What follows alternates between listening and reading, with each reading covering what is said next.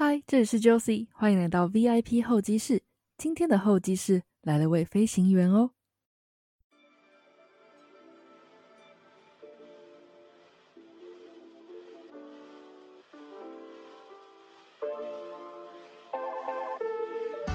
想到飞行员，你是不是第一个就想到机师呢？对于梦幻职业的机师，是不是有很多遐想呢？VIP 候机室有幸邀请到第一位真的会开飞机的受访者 Sean。目前在美国担任飞行教员的 Sean，分享在美国的飞行员除了民航机师之外，其实也有很多有趣的选择的呢。准备好了吗？飞机即将起飞喽！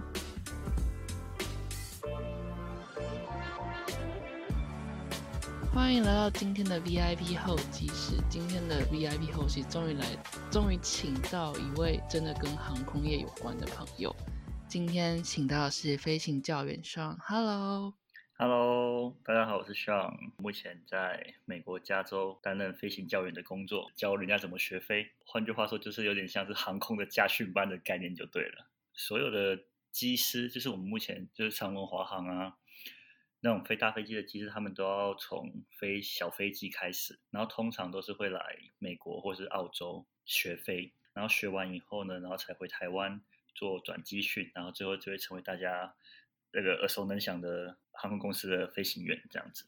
那就我所知，其实秀文现在虽然说是一个专业的飞行教员，但是一开始其实并不是对吗？可能跟大家聊聊一下你。呃，成为飞行教员的动机，还有你的过程是怎么样辗转，然后最后成为飞行教员的呢？OK，嗯，就是我大学读的专业，跟我 大学毕业后做的工作基本上是都没有相关的。然后 我的上一份工作是空服员，然后呢，就是当空服员的时候，我就开始对航空业有更多的兴趣嘛，然后又想要往上爬，所以那时候在想说要做什么不同的职位，然后就想说那就就考个。飞行员好了，因为在航空业里面，飞行员就算是一个职位蛮高，然后薪水也福利也不错的职位嘛。嗯，那时候当了两年空服员以后，就跟同事们，呃，就是了解了很多相关的资讯啊，然后做了很多功课以后，在学飞啦。那时候的目标也是想要回台湾当那个机师嘛，可是就是运气不好。实力不够，就在台湾就没有成功。但是我又不想要放弃飞行这条路，所以我就继续选择回到了美国，考到那个飞行教员的执照，然后在美国执教，想要可以累积更多的时数之后，可以在不管是美国的航空公司也好，或者是台湾啊，甚至是东南亚或世界各地，有机会的话就可以完成就是进入航空公司的目标。哎，那这样子从空服员到机师，感觉是一个。好像只有在偶像剧或电影面才会出现的情节，那就拉回到你当，应该说你决定要去考空服员那边的故事开始好了。为什么当初会想要第一步先去考空服员呢？我觉得都是阴差阳错。的选择，哎，就是其实我大学是读工程管理，然后后来我毕业后的第一份工作可是是在银行，然后差好多，对，我也不知道为什么，就是刚好应征到了，然后那时候又觉得毕业也不想想太多，就直接去工作了这样子。然后那个时候就是因为进了银行以后嘛，我就发现这种朝九晚五的生活不适合我，我反而就是就是过得很不开心，就对了。就是，而且觉得就是高不成低不就的，没有什么特别的这样子。后来就看到有航空公司招募的讯息，哦，是外商航空公司，by the way，不是台湾的这样子。然后那时候就有朋友就问我说，要不要去试试看这样子。我就想说，如果人生当中有当过空服员的经历，好像还蛮酷的。所以我就想说，好，那我就去试试看这样子。结果呢，结果就是我上了，结果我朋友他没有上，我就很好笑。怎么就是很像偶像剧的那个情节？陪朋友去面试什么演员，结果陪考的人竟然就上被应征上了这样。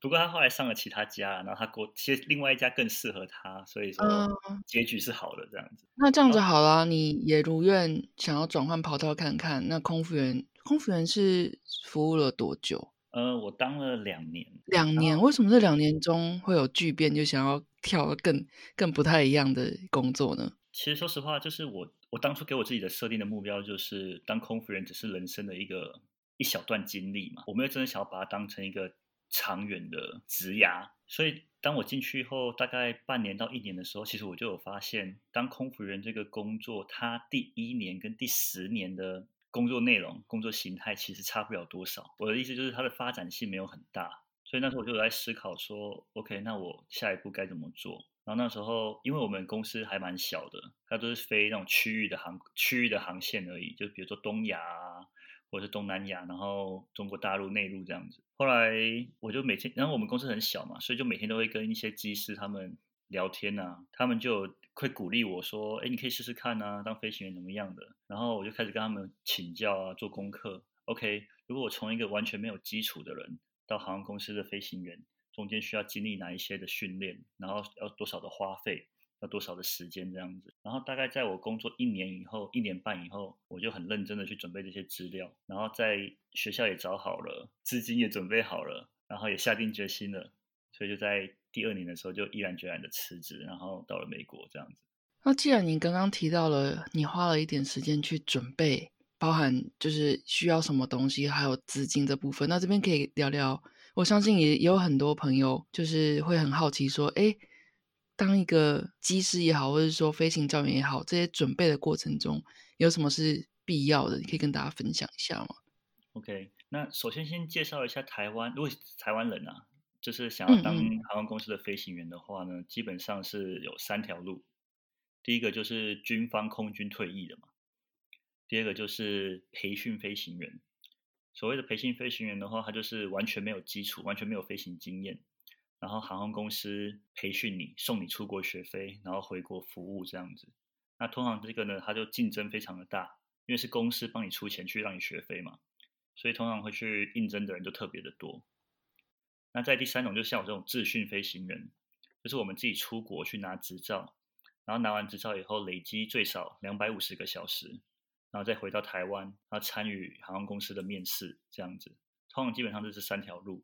那我那时候呢，其实我也不知道为什么我没有试培训，我就直接去试了自训。可是那时候我就是心太急了，我就想要赶快考完执照，可以赶快回台湾面试，因为就像我刚才说的嘛。自训飞行员其实几率是比培训飞行员还要来大的一点，因为毕竟有能力自己花钱出国去学飞的人比较少，所以说你等于就先帮你刷掉了一部分的人，跟你竞争的人就少了一些这样子。那时候想说好，那我就直接出国。那通常学飞我们会，如果我们为了要回台湾考试的话，我们要拿的有三张执照，一张叫做 Private Pilot License，就是所谓的。PPL 私人飞行执照，然后第二张是 Instrument Rating，叫 IR，就是仪表飞行。再就是 Commercial Pilot Pilot，CPL 商业驾驶执照，这样子。就你最少需要这三张执照，然后累积两百五十个小时以后，就符合资格回台湾报考，像是长龙、华航还有新宇航空的飞行员这样子。所以我说，通常就是考完这三张执照呢，花费。就是包含你的生活费啊，包含就是你的一些学杂费啊，通常大概是台币三百多万左右。那要多久？你说通常嗯，速度的话也是看个人，通常平均的话大概一年到一年半。哦，那还蛮快的，比我想象中的还要快。对，这样。如果三百万台币这件事情，嗯，确实像你刚刚说的，有分那个培训飞行员跟就是自费的嘛。对，那我我这边你刚刚说到说，可能自费的话，可能会稍微机会多一点。但是我的想法是说，这边是我自己一个比较素人的想法。那培训培训虽然说，呃，有点竞争比较激烈，但是会不会有一种就是，如果你选被选上了，被或者甄选上了，那公司出钱让你去受训什么之类的，这样会不会有点像是就是一个铁饭碗？反正你只要受训成功之后，你回来也是会有一个工作，因为你就是要回来服务嘛。是会不会有这种比较像公务员那种比较啊保障保障的那种感觉？嗯，对，所以培训飞行员其实，尤其是以现在的情况来讲，他们反而是更有保障的。你说的没错，而且你也不用花那三四百万的钱去自己花钱出去学飞，然后公司还会帮你量身定做你的课程，然后就不用像我们这样子，你还要自己去找学校，然后自己去找适合的 program，然后自己去找适合的飞机。去飞行这样子，所以这就是为什么培训飞行员特别的竞争就是这样子。原来如此。对，而且它的竞争程度大概是录取率大概是个位数以下，就可能他们今天缺十个人，可能来了两千多个人报名这样。所以你当初评估的标准单单纯只是因为比较急，想要先你既然有这样的资金跟你已经准备充沛了，所以你就直接充自费的这样子吗？对啊，因为再加上就我刚才说的嘛，他们培训的那个比较竞争，所以他们的时程也很久。就你可能从第一次，就是从你报名表丢出去的那一天，一直到你真正考完试，可能会花到一年以上的时间。哦，原来如此，有这个考量。嗯嗯，对，因为他们每一关每一关，他们会隔个几个月几个月，他们不会就是一次一天呃一两天或者一个月之内把你考完这样，没有。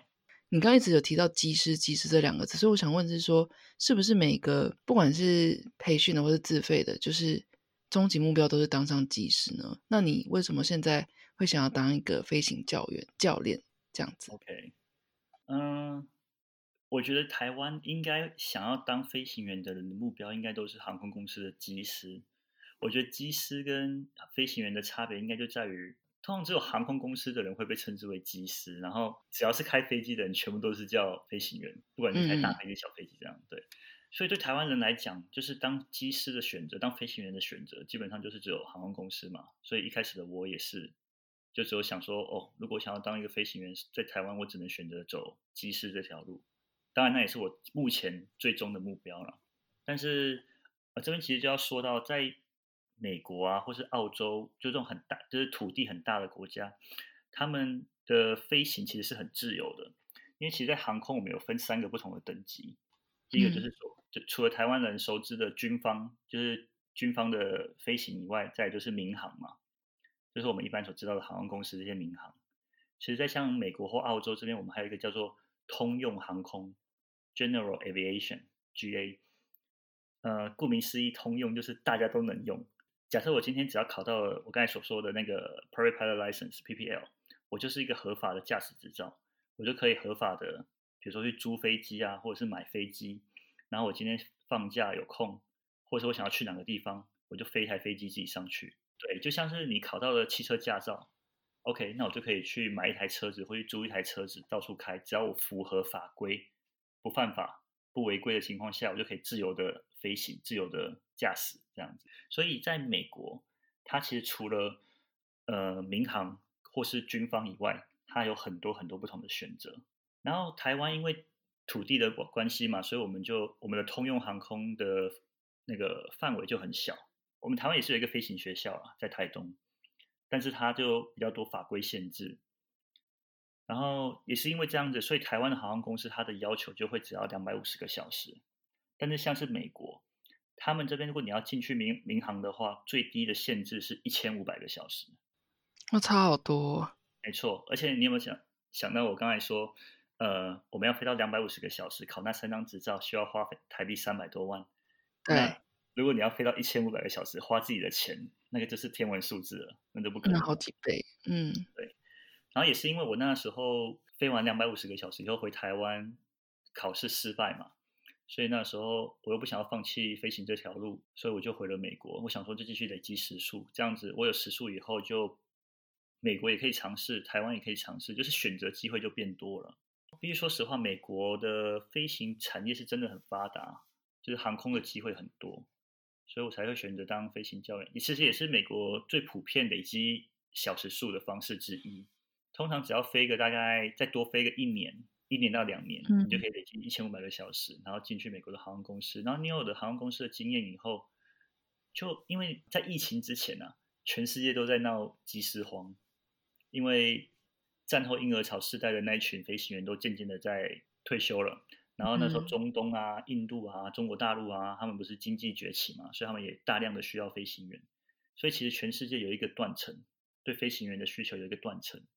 所以那时候在美国就很缺很缺人，即便像我这种外国人，也会有机会在美国当飞行教员，或者是一些其他的飞行工作。不过那些都是疫情之前啊。嗯，怎么样一个程度，就是可以让大家有个概念，说落差那么大，或是一个概念这样。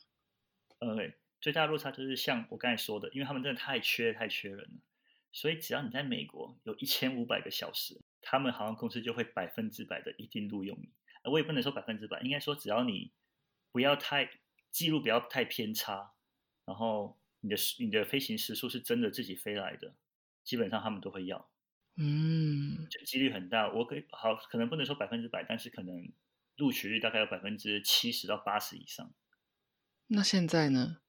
现在就完全不收人，因为太因为太过剩嘛。现在全世界都一样，因为航空业不景气，全世界不景气，所以说不止不收人，甚至还开始在开除人，然后或是放无薪假这样子。我问一个很素人，也是我，但是我很好奇的一个部分，就是虽然说现在可能因为受疫情影响，载客的这种飞机可能好吧，可能是真的停摆，可是难道那种因因为疫情影响也会有产生新的需求，比如说送货的这种，他们我的意思是说，他们难道不会人员调配说你会开飞机，那你就去呃这段期间没办法载客，但是就是说调配人员去载货或是这一类的。那调配吗？那肯定有，肯定有。可是就是你不可能把百分之百以前客运的能量全部放在货运上，就是货运可能会提升百分之三十、四十、五十，但是不可能把所有客运的能量、客运的机队或客运的飞行员全部抓来飞货运这样子。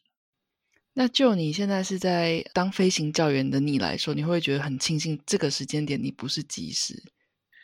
说实话，有那个时候，嗯，疫情刚开始的时候，其实蛮难过的，觉得说我好不容易就是又重新受训，然后当上了飞行教员，原本以为只要飞到了足够的时速就会一切顺利，但是没有想到这个疫情开始不缺人。但换个方法想，哎，至少我现在是个飞行教员，我还有工作在，我还能继续靠飞行赚钱，而且还可以用飞行当，就是可以持续飞行，就是可以持续用。飞行来当我的工作了，而不用像有一些我知道一些线上的飞行员，他们还必须要去当什么 Uber E 的那个司机啊，或者是就是去找一些真的假的？真的真的。所以如果我现在生活在美国，有可能我叫 Uber E 的是一个机师帮我送餐，真的。天哪，好梦幻哦！啊，你要你要理解一般人对机师是有幻想的，好吗？是是是是，对。但是像我刚才说的嘛，就是在美国，其实飞行是一个很普通、很普普及的事情。就是当机师不是应该说当飞行员不是一个遥不可及的梦想。基本上你随便找一个路人，十个可能有五个，哎，不要说五个那么多夸张，可能十个里面有两三个，他们都跟你说有啊，我会我会开飞机，我有那个飞行员执照这样。他所谓的开飞机是比较像是娱乐性质的。你你说你所谓的普遍是说，在美国开飞机也可以，但是有一定的专业性在，但是也可以当做是一种，呃，你有兴趣你也就可以去学的这种概念嘛？没错没错，就是我刚才说的那个 private license 嘛，就是私人驾驶照，你就可以把它当成是我们一般自用小客车的驾驶执照的概念这样。嗯，就像有些人会去学开游艇啊这种概念吧。嗯。那美国那不过这也是蛮花钱的兴趣，是没错啦。不过就是真的很有趣，像那时候我考到执照以后，我有跟我朋友就是租一台飞机到处飞。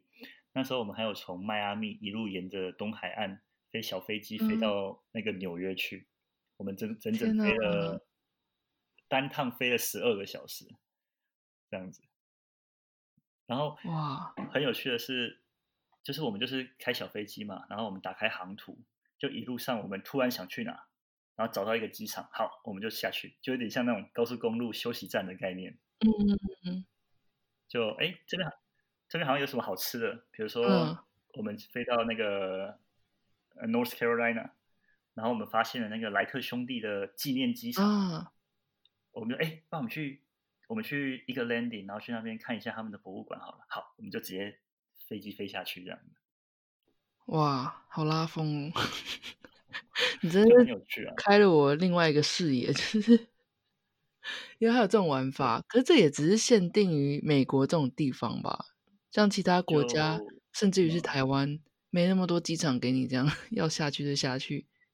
对啊，亚洲相对来讲，它通用航空界是比较封闭一点，但是美国或是澳洲，像这种地大人稀的国家。这个还蛮普遍的，因为毕竟他们公共交通建设不发达，所以你也只能靠飞机来运输这样子。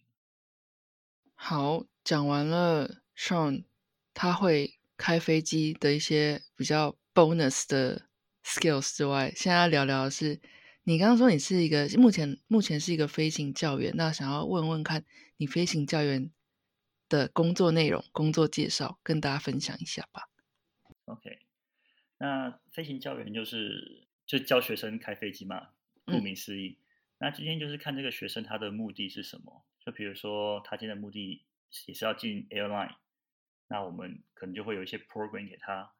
就是从除了最基本的那个私人驾驶执照以外，要一路考到呃商用驾驶执照，然后甚至还要看飞机的机型，我们有分单引擎跟双引擎，所以就是要看学生他个人的需求，有不同的课程给他。嗯，对，大概就是这样子。然后有些人也是，他们就是纯粹为了我就是太有钱了，然后有钱没地方花，想要买一台飞机自己开心玩。哎，也是有这样的课程给他，我们就教他一些基本的小飞机的驾驶技术这样子。那那些我刚才说的想要进航空公司，我们可能就教他更多一些不同的飞机构造啊，或者航空法规啊这样子。那与工作时数来说，飞行教员会跟机师一样，就是第一个就是比较嗯，随时就机动性比较高，还有日夜可能会很颠倒，或者说可能会有我不知道会不会有超时啊。我的意思是说，工作时数上来说。怎么样呢？嗯，我觉得基本上你可以把飞行教员的工作就当成是驾训班教练的工作哦。所以，对，就是是个专业的工作没错，但是它弹性其实很大，而且它的限制也没那么多。像航空公司的机师，他们就会有，比如说我一天只能飞多少个小时，一个月只能飞多少个小时，然后每一个航班之间要间隔多少休息时间。但像我们飞行教员就比较弹性，他就只能说，你一天最多只能飞教学啦，应该说教学八个小时，除此之外基本上是没有什么其他的太大的限制，这样。所以也不太会影响到就是 work life balance 这样子。看学校，就美国的飞行学校有很多，然后每个学飞行学校他们的你要看他们的客群跟他们的学校的制度不一样，像我们学校还蛮制式化的。因为我们的学生都是航空公司送来的培训生，嗯嗯，所以我们的规律、我们的作息还有课表规划就很很规律。我们就是固定一到五上班，然后六日休息。不过一到五是几点上班就不一定，看安排。因为有时候要飞晚班，有时候要飞早班，这样子。就我所知，你最近是上晚班吗？下班时间好晚哦。对，就是最近都是要等到天黑以后才能起飞，因为要飞。那个 night flight，然后飞完回到家，通常都十二点多一点了。那在你的学生当中，有没有一些你在教学的过程中有没有发生过一些我觉得还蛮有趣的故事，可以跟大家分享？或者说啊，原来也有这样子的人会想要来学开飞机？嗯，我必须说，我从来没有想过说有一天我会当一个类似老师，就是教人的这种 职位，你知道吗？对，因为我自己我自认为我从小就很不受教了，这样子。所以我从来没有想过说有一天我需要教人，我觉得很讽刺。那 anyway，呃，学生的话，我觉得最有趣的就是你当了飞行教员以后，你会接触到不同的学生，然后你会发现原来每个人的个性这么的不一样，然后你也会因此而看到一些以前自己在学飞时候的一些盲点，就一些我们现在觉得很简单的东西，为什么学生不会？可能又回想起来，哎，我那个时候好像我也不会这样子。然后，所以就觉得很有趣。我就觉得说，嗯，反而可以用我自己过去的经验，然后去教学生说：“OK，你如果这样子这样子的话，你就可以理解我们为什么要这样做。因为我们的学生他主要都是我刚才说的嘛，航空公司送来的培训生，所以他们年纪其实很小，他们都才大学生而已。所以他们有时候，因为他们没有出，他们没有出去社会工作过，他们会有一种。我今天来学飞是学校的要求，并不是我真心想要来，也不是说不能讲他们不是真心，就是他们没有那种，OK 这条路是我选择的那种压力在，他们会觉得就是学校要求我要完成的一个一个义务，一个义务的感觉，然后所以就会他们有时候怎么讲呢，就会让我觉得很生气，就他们学习的态度就是会那种好像我只是为了考过考试及格的感觉，而不是说 OK。我今天是要当一个合格的飞行员，安全的飞行员，所以我要必须要把这个技术练好，把这个观念用好，这样子之类的。比如说，你的学生在飞的时候，你也是坐在旁边吧？对，不好意思，因为我真的没有，这边完全只能问你很基础的问题。不，如果有太笨的问题，请还请你包容。因为我的想象是你刚刚跟我说，就像是驾训班的教练这样子的话。那驾训班的话，那个教练就是坐在副驾驶这边嘛，然后那个车子的话，他那边自己有一个刹车。但是如果把这件事情弄到变成是航空的话，就是在教飞机的话，有没有什么事情是你坐在旁边，你有时候也会冒冷汗的事情？其实有啦，我们的飞机就是左右座嘛，所以两边其实都是有那个那个 control 的，就是左右边都可以一样控制飞机的。那我遇过一次最紧急最。可怕的经历呢是，呃，我一个学生，我们在练那个 landing，然后我们有一个科目叫做 short field landing。short field landing 它的目的就是要用最短的跑道距离去做降落，因为通常有一些机场它可能它的跑道很短，或者是它可能是在悬崖边，所以它不想要你飞机 landing 之后用太多的跑道距离去 landing，以免发生危险。那我们要达到这个目的的话呢，第一个我们就是要很重的，也不能说每次都很重，就是要比一般、比正常的 landing 还要再大力一点的落地，因为这样子会比较快，可以刹车刹住车这样子。然后那天学生他就是没有掌控好飞机，然后他就很用力的砸地了以后呢，他又左右不平均，所以他踩刹车的时候呢，其中一边的轮胎压力就特别大，再加上刚刚的重落地。所以那轮胎就爆胎了，在跑道上面。哈，对，但是我就吓到，因为基本上我们一定要让学生自己练习，就是我们完全不能帮他，毕竟他们是要去考试的人，所以我们不到最后一刻，我们是不会 take control 的。然后那天呢，就是我真的没有办法，我们一落地，然后他踩了刹车歪了以后，发现爆胎了，我赶快就马上大喊 my control，然后我就把手抓去那个，就是抓在那个那个 control 上面，然后紧急刹车在跑道上。差点飞机就要翻过去对。其实等下不是说那个飞机失事，其实什么风险最最大的时候就是起飞跟降落的时候，这是真的吗？这是真的，这是真的。因为起飞跟降落其实是最多事情要做的时候，就是不管是呃，尤其而且是起飞的时候，你的引擎是需要最大的马力嘛，所以嗯，通常会发生问题，也通常会是在这个时候发生问题。然后降落的话，就是看天气咯。其实飞机，飞机，我说实话，我还是觉得飞机应该是全世界最安全的交通工具。尤其是我现在自己飞飞机，对对对。那我以后飞坐飞机的时候，起飞跟降落的时候，我觉得我要好好 respect 一下，因为我每次都这这这两段是我睡最好的时候。对啊，其实我也是鼓励大家起飞跟降落的时候，最好还是保持清醒一下，因为毕竟。是最容易发生事情的时候，所以也是最需要、最有可能需要紧急疏散的时候。哎，就算你在，就算你在空中真的发生什么事情好了，你们也是要 landing 啊，也是降落的时候要保持清醒啊，这样。因为那个晃动感实在是太好睡，对我来说了。对，然后那个引擎的声音，对不对？对啊，我懂，我懂。好，下次注意，下次注意。然后呃，这边你刚刚提到说，在美国的话，一个。所谓的飞行时速需要达到一千五百小时，这边想要问问看你达到了吗？对你来说是一个怎么样的感觉呢？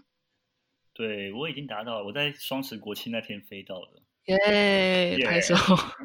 今年对不对？今年，今年，今年。对啊，恭喜恭喜！去年九月开始教的嘛，所以今年刚好就满了一千五百个小时。不过就是我说的，现在是疫情期间，疫情后时代。飞行员的需求没有那么大，所以我就觉得只是一个里程碑跨过，但是没有真正那种 解脱的感觉，就还是要继续飞啊，还是要继续工作啊，这样子。那继续飞还需要再累计吗？当然还要累积，但是就是就是我最低的门槛要求已经有了，所以后面的累积就已经没有那么的有压力的感觉，应该这样讲。嗯，对。是不是到退役之前都会一直累积啊？对啊，对啊，对啊，当然，哎，这很酷哎。对啊，所以你就会听到很多人说什么哦，这辈子飞了几万个小时这样。哦，那希望你可以很长久。希望啊，希望疫情赶快好起来，希望大家赶快去坐飞机这样子。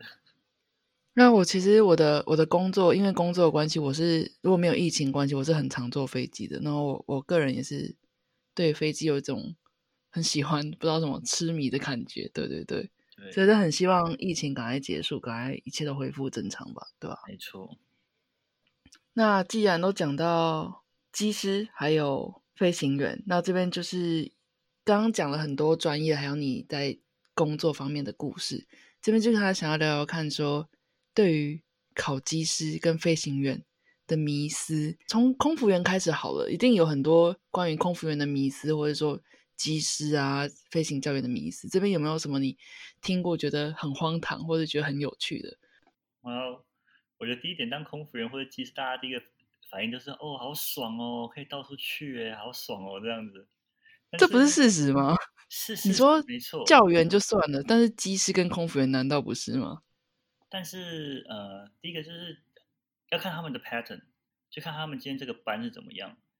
就像我以前吧，我以前我们没有飞长程，就是短程而已，但是也是有过夜班。嗯，比如说我们今天有一个过夜班是去韩国，我们是凌晨出发，早上到，然后待一整天，隔天凌晨飞回去。那你说这样子很开心，可以到处跑，可是你这样很累啊，等于是你熬了一个大夜班以后，如果说你不睡觉不休息的话，跑出去玩，可是你隔天又要继续上大夜班。就是一开始新人的话，可能会觉得哎很开心，可以出去，很新鲜，就免费的飞机票可以带我去出国。可是说实话，通常我们组员住的饭店都离市区有一段距离，然后加上你有限的时间，所以你让舟车劳顿，其实很累。那你可能飞过一两次。玩过了以后，之后就没有那么的有兴趣到处跑，这样子。那如果说那种更大的航空公司飞长程长途的航班的话，他们也是啊，其实他们的休息时间都是有固定的。航空公司他们也不是说 OK，我就是要安排这个时间让你出去玩，他们安排的时间是让你确保你有足够的休息时间，可以安全的执行下一个航班。所以当然。不会有人每天 po 他在饭店里面休息的画面给你看，他只会给你 po 他出去拿一个，比如说埃菲尔铁塔啊、时代广场啊的拍照的照片，但他不会给你 po 他在饭店里面 睡觉睡了十二个小时的照片给你看啊，这样子。所以我觉得这是一个迷失。你还有听过什么很荒唐的迷失吗？还有迷失就是，比如说大家都觉得呃航空公司的机师可能就很花心啊，然后空姐可能就很嗯。很随便这样讲吗？或是眼光很高这样子？哎，其实这点我觉得可以好好聊聊，因为刚好我前几天就重看一次那个里奥纳多演的那个《Catch Me If You Can》，反正他里面不是就是有假装那个技师嘛？他确实演绎的就是呃很受欢迎，那本人本人也很帅啊，但是就是哇，他制造出那种氛围好像也不是没有根据的，对啊。而且最近台湾不是有那个新闻嘛？那个长隆的技师怎样？对，所以这刚好今天跟你访谈，会觉得 这个这个也不是说迷失吧，这应该也是有点根据，所以促成这种飞行员或者说机师，就是嗯哼。好，这个我自己就要来平反一下，我觉得 这个就是看你所在的产业环境男女比例来说，你知道吗？我觉得机师航空公司毕竟大部分是女孩子多嘛，所以就男生跟。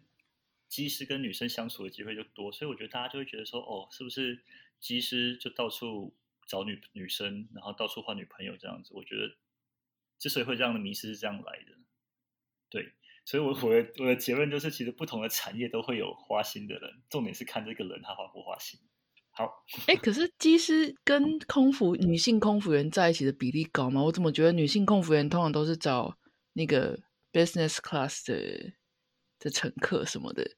哎，说到这个，我也觉得他是个迷失。大家都觉得好像空姐就是会 眼光特别高什么的。我觉得其实不能这样讲，应该是说，呃，第一个空服人他们真的生活圈真的太小太小了。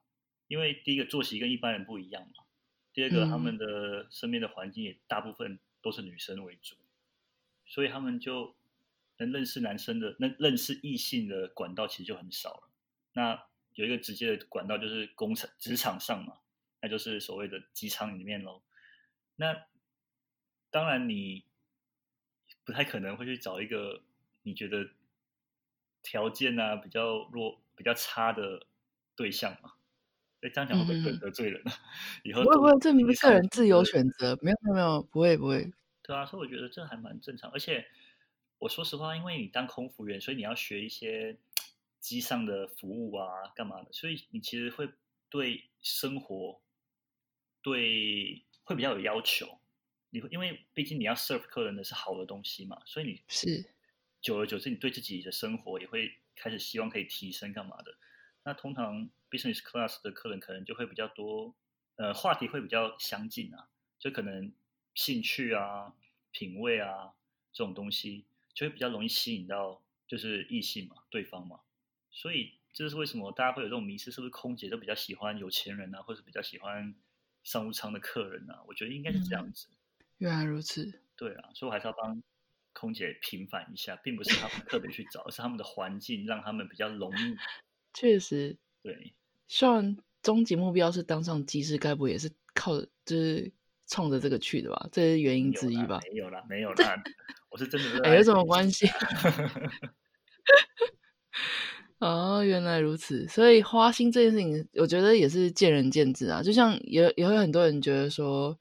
选手、运动员、职业运动员啊，什么都是很花心。或许有一部分，但是也可能就是因为真的花心的人被大肆报道，被大家比较广为人知，所以会觉得说，哦，所以运动员或者说像是技师，就跟花心挂上了等号，这样子吧？对啊，就像你说的嘛，可能新闻媒体的渲染，再加上像是电影啊，你刚才说的那个里奥纳多那一部，嗯嗯，让大家就会有这种，哦，原来机师，原来航空业就是这个样子的感觉。那当身为飞行教员，难道就没有这个福利吗？嗯，真的没有。那比较就是比较玩票性质的，就不是呃航空公司送过来受训的，真的是有钱，然后想要学开飞机的，比较一般的学员嘛，就还是看个人哦。有些人就是单纯的认真的想要学飞，有些人就是真的想要来 social，想要来交朋友的。所以就是一样嘛，就是什么人都有，什么产业都有这样子。嗯，那希望你能得到你想要的。其实我也不知道你想要什么，不过 OK，既然你都坦诚了，就有部分是冲着技师。对对对，那就嗯，祝你好运。好好，谢谢谢谢。对我个人这迷思的话，我个人是有一点是，我不知道现在有没有改，还是还是这样，就是说。当飞行员是不是视力要很好？什么不能戴眼镜什么之类？这点没错，这个也是一个大家的迷思，就是好像以前小时候都会听说，哦，你一定不能近视，你才可以当飞行员。嗯嗯。但我觉得那个比较偏向军方。其实现在军方他们的标准也有改啊，但是实际是多少我没有去看。但是民航的话呢，他们的规矩是说，只要你戴眼镜或是矫正，可以达到他们的标准，就是意思就是说，你可以戴着眼镜去考去做体检。这也是没有问题的。嗯，标准是一点零吗？还是零点八就可以？他们用的他们用的那个数字跟我们一般的认知的不一样。他们是用什么二十二十？这这什么东西？对我也不太知道。反正体检报告上面就是这样写。二十数字越大代表越不好了。数字越大越不好。二十是什么东西啊？看到二十公尺吗？不知道。太酷，太大家可以去查一下，应该不是二十公尺啊，但是。二十二十，OK，对，可能或许单位有点改，OK，Anyways，反正假设我今天近视很深，五六百度、七八百度，但是我只要戴着眼镜，然后可以去过那个视力测验就可以了。那你本人视力状况怎么样呢？我有点散光，散光会受影响吗？也会啊，散光的话，呃，体检肯定会有影响嘛。那你在飞的时候，他们可能会怕你。比如说一些远方的，因为我们要看，因为其实我呃，我们的传统观念是飞飞机的时候会有航管跟你说话，跟你说哪里有飞机，哪里有飞机，哪里有飞机。可是在美国，就是我说的太多飞机，太多小飞机，有时候你是要用肉眼去看其他的飞机在哪里的。啊，对，如果是说你视力不好，或者你有散光的话，散光如果太严重的话，可能就会模糊，看成两个之类的这样。嗯，不过这是前提，就是有矫正达到他们要的标准，其实都是可以的，都是符合标准的就对了。对，其实没有那么难。嗯，那还有一点是，我的想法是，呃，不是我的想，我的疑问是，如果有色盲的话，可以当飞行员吗？哦，不行，色盲应该是绝对不行。是觉得就跟开车一样就不行？对，因为毕竟很多的我们很多的讯号是用灯来判别的，然后灯就会有红色、绿色，如果有色盲的话，哦，这个对哦，因为我的想法是，反正都飞上去了，就应该都是你知道清一色天空。像如果你有看过一些就是那种空难纪录片的话，你就会发现那种嗯机舱里面，通常它都会有一些警告标识或者是一些警告的讯号，就一定是红色嘛。它为什么用红色？就是代表警告的意味嘛。所以有色盲的话哦，就会有点麻烦。对啊，其实我刚刚除了呃视力的问题之外，你刚有涵盖到，比如说很好啊，到处可以玩啊，然后好像很有钱啊，然后很花心这点。对对对，那你也帮大家解惑了，其实也并非如此这样子。对啊，那接下来就想要跟你聊聊比较没有那么 荒唐的事情啊，就是说，你身为现在是一个在美国的飞行教员，那之后也也是朝着那目标机制去走的路上，你是怎么现在看待这个现在的航太产业？包含就是说，你可以聊美国，或者说你之后如果有计划想要回台湾的话，你现在的计划是怎么样？然后想法是怎么样？嗯，就短期目标，当然就是继续飞行嘛，继续当飞行教员。除了、嗯除了赚钱以外，就是继续累积时数。再来就是，当然是希望疫苗问世了以后，然后疫情可以缓和，然后大家重拾信心，航空业重新复苏的话，开始有需求，那就可以进航空公司。毕竟进航空公司还是我的一个最终的目标啦，因为就相对嗯比较稳定啊，然后薪水也好一点。不过在进航空之前，其实美国真的很多很多不同的飞行机会。像我最近想要去飞一个飞机，它是去撒蚊子的，杀杀蚊子，你说撒药不是杀，是撒撒药。撒蚊子对对对对对，？OK，很酷。它是那个公司呢，他们是跟那个美国政府合作的，然后就是像有一些地方会有那个蚊害，然后他们就会雇佣这家公司的飞机，然后呢去撒蚊子。那些蚊子其实是基因改良的，他们好像是只有公蚊子，然后那公蚊子撒下去以后呢，他们会跟母蚊子交配嘛。可是这些基因改造的公蚊子，它们是没有生育能力的。哦一开始反过来，其实撒的是母蚊子，这个这个我有点忘记了，这个我要查。反正他们的目的就是用呃人工基因的方式去灭绝蚊子，这样子。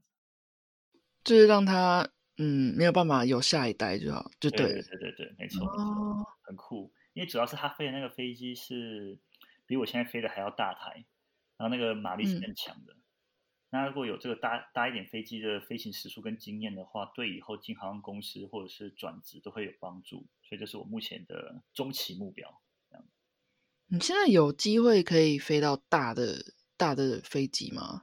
目前没有，目前都是去飞那种呃四到六人座的小飞机而已。嗯，那请问所谓你们呃定义中的大飞机是怎么样一个一个规模呃，规格？就是喷射引擎的飞机哦，就是我们一般民航常坐的那些飞机，就是我们所谓的大飞机。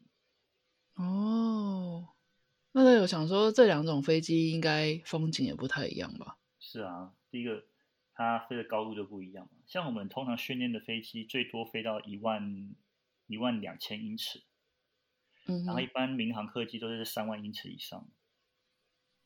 不过现在我们飞这种小飞机，它的好处就是相对的自由嘛。就像我刚才跟你说的，其实我们今天飞到哪里，突然想要下去，我们就随便就下去了。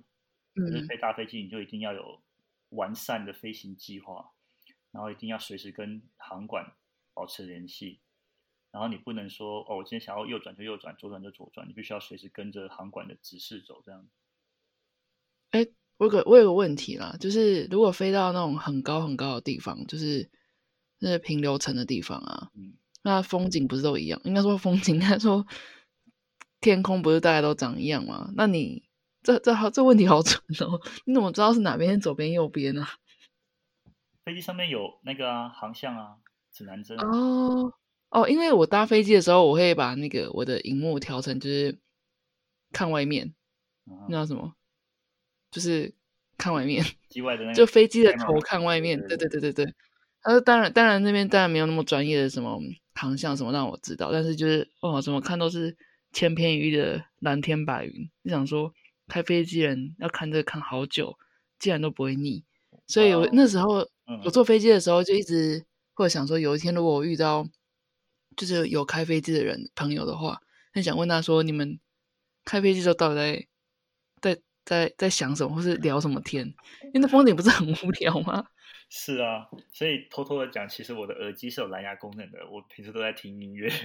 啊。不过，因为你现在说你现在开小飞机，所以我想，因为我有看过你分享很多照片，然后哦都是很美啊，什么的湖啊、山啊什么，之类，就觉得哦，如果是这样的话，我好像还能接受，对吧？对啊，毕竟毕竟我们不是非常远洋的，所以就很多地形面貌可以看，这样子。嗯，所以机师跟那个副机师都会在驾驶舱里面聊天，这是很正常的，还是根本就没有这闲时间让你聊？是有啦，肯定是有的。通常最忙的时候就是爬，就是起飞、爬升跟下降、降落。在平飞的时候，其实真的还蛮闲的，对啊。而且你看，你看说到一点，就是你说要怎样知道东南西北？当然现在科技很发达嘛，我们有 GPS，然后有指盘针、指指南针或指北针。嗯嗯嗯。再古老一点的话，就像是以前的航海一样，你可能就要关心。或者是白天你关什么心？或者是看太阳的位置哦。然后我们在学飞的时候，其实有教，就是我们一定要有航图在身上。那你航图以后，那你每次飞行之前，你要先计划你的路线嘛。然后你在你要在航图上面找出你可以看得到的地标。所以说，边飞的时候，其实你是要边看地图的。在最古老没有 GPS 的年代，你就是拿一个地图，然后计算你的飞行时速、你的速率。OK，比如说我飞了三十分钟后，我会到哪里？那那边有什么地上的景观，或是一个什么建筑？我可以确定我现在是在这个位置，这样子，这个我们叫做 flight planning，这样子，飞行计划。对对对。那训练眼力耶？那一定要的啊。那毕竟，毕竟我从飞机往往下看，我觉得都长一样，顶多是有灯没灯。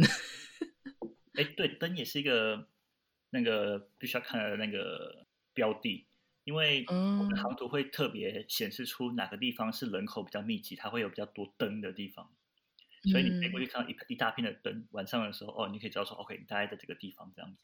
那你飞了这么久的一段时间，有没有什么 favorite view？就是你飞过你觉得还蛮喜欢的心旷神怡的一些风景？其实我必须说，我几乎每次飞我都很 enjoy，就是我就是很喜欢。飞上去，然后看着地上的感觉，不管是哪里都好，不管是海边啊、山上啊、湖景啊、平原啊，我都觉得就觉得很酷，就觉得说天啊，地球真的是太不可思议了这样子。对。那如果以后当机师的时候，都是要么白天，要么黑夜，会不会剥夺你这部分的乐趣呢？我觉得应该乐趣更多吧，你可以看到更多不同的地貌，看到更多不同的。真的吗？飞到平流层啊，不是这样。可是你平流层如果没有云的话，你还是可以看得到地上啊。真的假的？对啊。啊，没办法，我就坐在那个，我就坐在，而且 经济舱，它只有。当航空设计师，你有时候飞到那个北极圈的时候，可以看到极光耶。啊，天哪，好羡慕哦！我就一直很想要在空中看上面看到极光这样子。不过接下来的问题，我也是想问：是接下来你有没有想要挑战的目标？除了你刚刚说的一些，你接下来可能想要。试试看看的 field，还有载蚊子的飞机 之外，对，包含在你在你的专业上，或者说你的个人生活上，有没有想要挑战的目标？嗯，当然就是希望可以飞越多不同的机型。就像我说的嘛，其实现在我这个阶段，嗯，虽然说是最辛苦，但是也是最自由的时候。我想要趁这个时候，能够多尝试不同的飞行。不管是撒蚊子也好啊，教学也好啊，甚至我想要当那个私人飞机的，就这种私人包机的机师啊，甚至我也想要当那种救火队的飞行队啊，就是就是很在美国有很多很多不同的飞行工作可以做，我想要有机会的话，我都想要尝试过一遍这样子啊。不过终极目标你会想要航空公司，航空公司，然后是台湾的，就是说。搬回台湾住，这样对不对？当然啊，当然，但是就是哪里也是要看哪里，对，看缘分。我没有，就是不限于一定要去哪里，但是就是只要哪里有机会，我就想要去尝试这样。哇，你的心好自由哦，真的好适合这个职业哦。对，还好现在毕竟现在无一呃没有那个没有无牵无挂，所以可以想干嘛就干嘛。那他接下来想问的是，飞行对你来说是什么？我觉得飞行对我来讲是一种特权，是一种 privilege。就是虽然我说在美国飞行其实是一件很普遍的事情，但也不是说每个人都可以飞。然后。我也觉得，就是就像我刚才说的，我每次飞上去，我都觉得是一种很棒的事情，因为毕竟不是每个人都有机会从这个角度去看这个世界，所以对我来讲，飞行就是一个特权，就是一个很值得去被珍惜的事情。这样子，那你觉得你人生快乐的关键跟秘诀是什么呢？我觉得快乐的关键就是不要想太多，啊，不要想太多。对，就像这还我还蛮意外的，怎么说呢？就像那个时候，我一心一意的想要回台湾考试进航空公司，然后那时候我就压力好大好大好大。可是呢，后来还是没考上嘛。后来我就回了美国学飞，我想说算了，我不管了，我先学完飞，就是先把时速飞完再说。所以我在学，我在重新考试，然后当飞行教练这段期间，我就过得很开心。因为我每天都是靠飞行在生活，靠飞行在赚钱，我就觉得很开心。可是呢，后来不是疫情了吗？就开始烦恼，就觉得说啊，天哪，那疫情现在航空公司都不缺人，那我之后怎么办？就开始有那种压力来了，又开始觉得很不开心了，就又没有动力去做事情。但是后来就想说，就算现在疫情时时期好了，航空公司不缺人，但是我还是可以飞啊，不代表说我不能飞行啊，所以就不要想这些事情。就把当下该做的事情做好，我觉得就是最简单的快乐的方式，这样子。但前提是你要做你喜欢的事情啊，当然。我很开心你找到你喜欢做的事情，对吧？是啊，是啊。那很开心，我有这个机会，终于交到一个飞行员的朋友，可以问一些我多年来的迷思，还有一些很蠢的问题，但是今天得到非常多的解答，对啊。啊，也谢谢 Josie 特地邀请我来。上这个节目可以稍微分享一下，因为毕竟我觉得飞行这一块对台湾人来说还是蛮，就是蛮 narrow 的，就是大家的想象空间不太大，这样子。是有这个机会可以跟大家分享一下在美国的一些飞行的经验，我觉得还蛮好的。那如果听众朋友想要多了解 Sean 在美国的一些教学经验也好，说飞行的经验也好，或是故事也好，的话，哪边可以跟你联络得到呢？哦，我可以 follow 我的 IG Fly with Sean。我会 po 一些呃跟飞行有关的东西，甚可是我比较常是 po 一些梗图啦，因为我发现有时候你 po 太专业的东西，会有人来 diss 你，所以我就宁愿 po 一些比较幽默的东西，让大家放松一点这样子。那可是你本来就是专业的，啊，是有有谁谁 diss 你 酸民吗？Well，就人外有人，天外有天嘛。Well，会有人觉得他知道的比你多，所以我就好吧，fine 这样子。OK，所以如果你对上有兴趣的话，嗯。你对 你对上的故事有对你对上有兴趣，或是你对他的故事有兴趣的话，欢迎到他的 IG、Instagram 去追踪。那我会把他的详细的 link 放在 show note 里面，大家就去看一下吧。好，如果有任何跟飞行有关的问题，也可以问我。不管是想要出来学飞啊，还是正在学飞遇到瓶颈，我都可以尽我的最大的努力去帮你解决问题。嗯，那也祝福 Sean 接下来可以朝他想要的目标前进。保持自由的心，然后每一次飞行都很开心。好，谢谢，谢谢，嗨。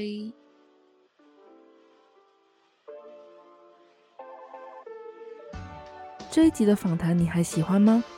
借由这次的访谈，我真切的感受到了 Sean 有着一颗自由的心，犹如他常在的空中一样自由自在。过去在台湾没考上机师的因缘际会。却反而为他开启了在美国接触更多飞行相关的可能性，也让他在飞行专业路上更加的稳扎稳打。希望跟我分享飞行的每一件事时，我都能真真实实的感受到他对飞行的热爱。感觉四平八稳的人生计划中，其实他也曾经因为考试与疫情的影响感到压力与不安过，但他秉持着自己的信念。专注做好眼前喜欢的事，不要想太多。相信有一天，他的经验与飞行里程会带他到他想去的地方。如果你对学习飞行或 Sean 的故事有兴趣，欢迎到他的 Instagram 追踪，搜寻 Fly with 下底线 Sean，或点击 Show Note 里的链接就可以找到喽。而关于我这个频道，我的 Instagram 账号是 Hi 点 Miss Josie，或是搜寻 Josie 的候机室即可找到。有任何意见的，欢迎写信到我的信箱，一样是 Hi 点 Miss Josie 小老鼠 gmail.com。如果你喜欢这一集的内容，希望你可以在你收听的平台订阅、评分以及留言，告诉我你喜欢的地方或是我需要改进的地方。最后，谢谢你听到这里，能用我的声音陪伴你是我的荣幸。那我们下次再见喽。